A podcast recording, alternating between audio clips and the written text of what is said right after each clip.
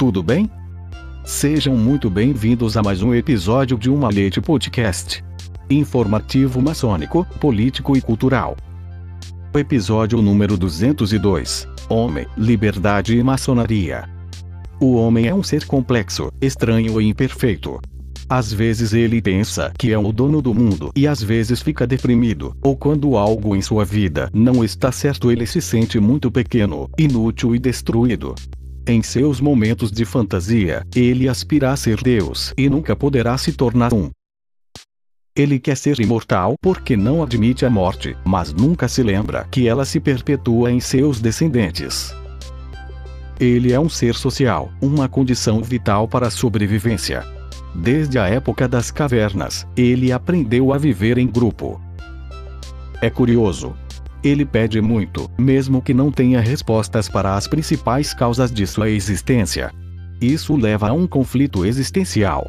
Ele quer saber a todo custo o que aconteceu às civilizações anteriores e quer entrar em contato com seres inteligentes do universo explora o cosmos como um todo, em particular, explora a própria Terra em busca de suas raízes, suas origens, sem tê-las alcançado até hoje. Não conhece a razão da vida e da morte, temeroso das forças telúricas e universais, passou a respeitar, venerar e até idolatrar o Criador invisível de tudo. Aqui reside o princípio religioso da maioria dos homens, mais por medo da grandeza que o cerca do que por sua inteligência que é limitada. Em sua mente existem milhões de ideias, de sonhos para fazer com que ele evolua sempre, para bem ou para mal, de qualquer forma o amanhã nunca mais será o mesmo de ontem, mesmo que mantenha as características de sua personalidade. Nos últimos séculos, ela sofreu todas as influências possíveis e imagináveis, desde a evolução do próprio pensamento humano até os saltos dados pela ciência e pelas invenções e tecnologias modernas. O meio intelectual e moral foi influenciado, envolvido perturbado por essas descobertas. No último século, o desenvolvimento científico da humanidade foi maior do que em toda a história da civilização atual e das civilizações anteriores, e as descobertas científicas ocorreram e estão acontecendo, sem qualquer previsão para o futuro. Suas consequências imprevistas moldam nossa civilização atual. Ou seja, não existe uma programação objetiva voltada para uma meta futura que visa orientar a humanidade. A ciência empurra o homem. Às vezes, ele não sabe para onde vai.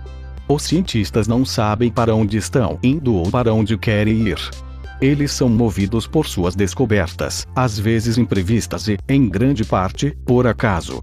Cada um desses cientistas representa seu próprio pensamento e define suas próprias diretrizes para si e para a sociedade. Por analogia, o mesmo vale para a internet. Não sabemos o que vai acontecer. O homem estuda desesperadamente as leis da natureza, mas estas devem ser estudadas sem o filtro do véu intelectual, cheio de costumes incorretos e tendenciosos, alcançando a verdade sem preconceitos, consumismo, conformismo e distorções. Existem sofismas, principalmente movidos por interesses financeiros, manipulados por grupos multinacionais. O comportamento humano, devido a esses fatores, muda verticalmente de tempos em tempos, como um meio controlado por esses grupos, que exploram invenções para dar-lhes o máximo lucro e dar à humanidade a direção errada em muitas áreas.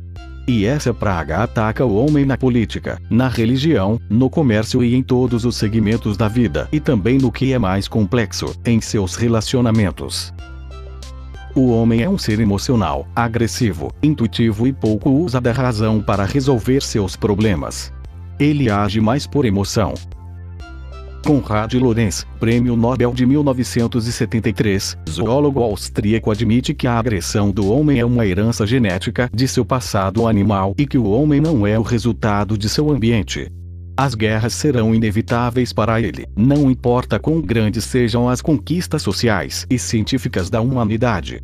Apesar de ser disputado pela maioria dos psicólogos ao redor do mundo, não parece que Conrad esteja errado.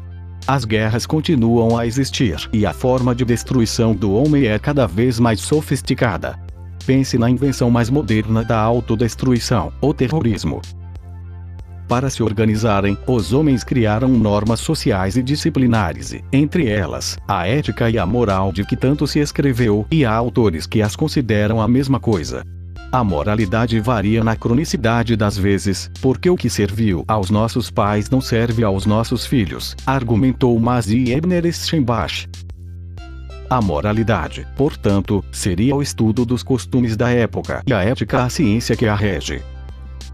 Os chamados homens civilizados costumam dizer que a ética é um princípio infinito, mas o mesmo homem que é competitivo, agressivo, emocional e que conseguiria destruir a si mesmo e ao mundo, em certas situações pode ser bom, caridoso, compreensivo e leal. Dentro desta dualidade tentamos, ainda que de forma muito superficial, traçar um contorno pálido do homem, pois é impossível descrevê-lo profundamente como um todo. Todo maçom é um homem, pelo menos em um sentido genérico, e como tal não escapa às especificações positivas e negativas mencionadas na descrição deste perfil esboçado. A maçonaria carrega a esperança de mudar os iniciados para melhor. Isso realmente acontece com alguns. A maçonaria é antes de tudo uma tentativa de conduzir seus membros ao autoconhecimento e ao estudo das principais causas da vida e de sua função no mundo político e social atual. Quem entende isso sabe que a maçonaria é para eles uma forma de evolução ética, moral e espiritual. Outros maçons vivem em uma bolha de ilusão, são medíocres e resignados, não duvidam, aceitam passivamente as coisas erradas e por letárgica preguiça mental, não lutam e esperam que as coisas aconteçam. A maioria dos maçons nunca entenderá o verdadeiro propósito da ordem.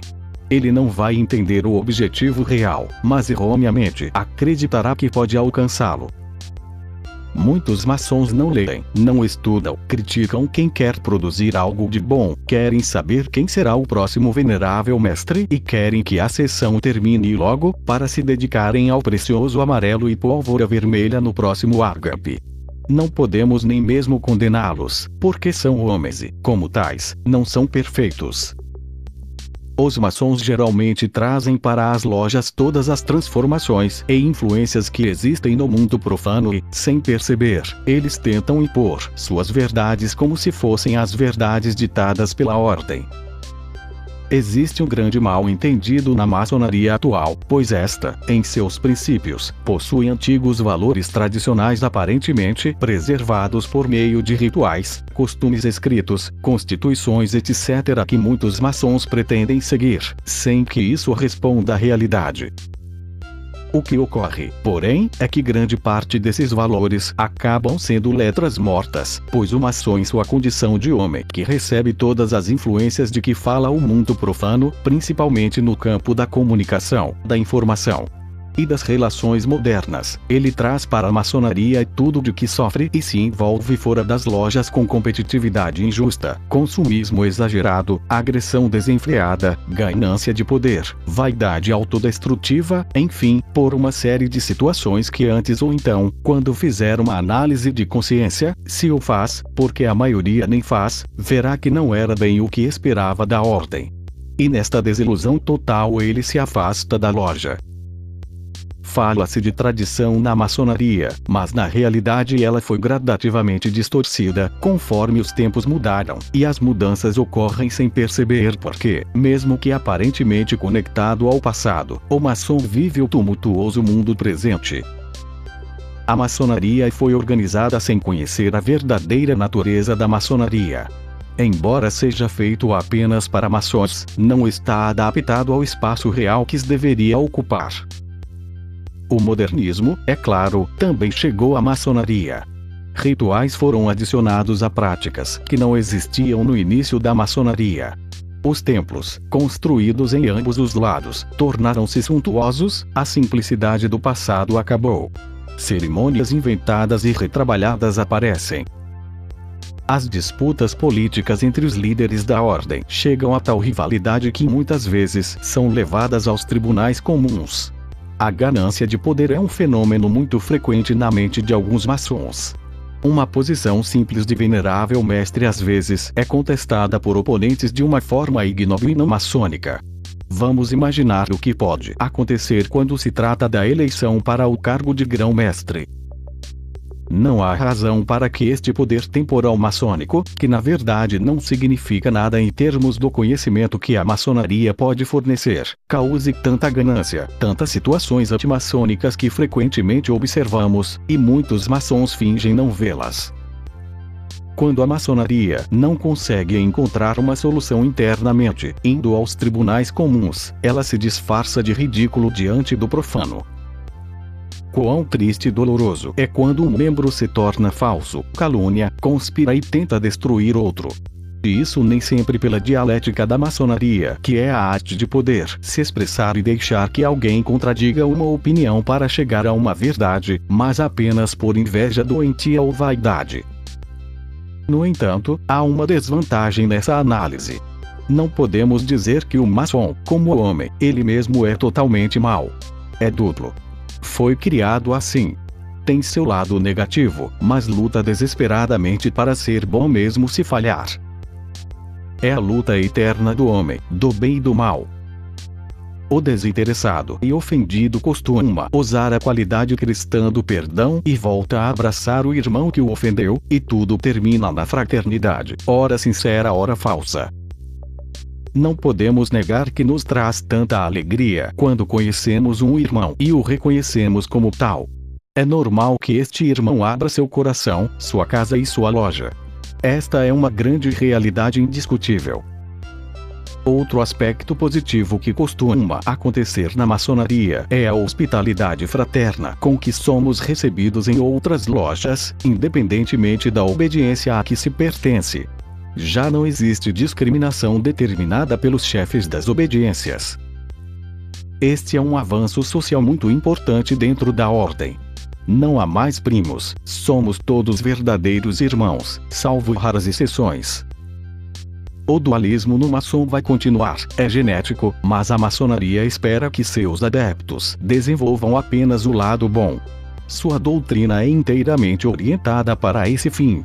Então, não vamos culpar a ordem por distorções ou divagações, essas são inerentes ao maçom, o homem imperfeito. Temos que acreditar no ser humano, no maçom, mesmo que ele não seja um ser perfeito. Se devidamente preparado, ainda pode se tornar o pilar da humanidade.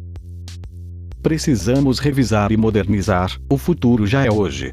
Vivemos em um mundo de informações. Eles não podem ser evitados já estamos atrasados em muitos segmentos da sociedade. Não toleraremos por muito tempo o modelo anacrônico que seguimos se não nos atualizarmos. Qualquer maçom pode deduzir isso se refletir um pouco sobre a ordem.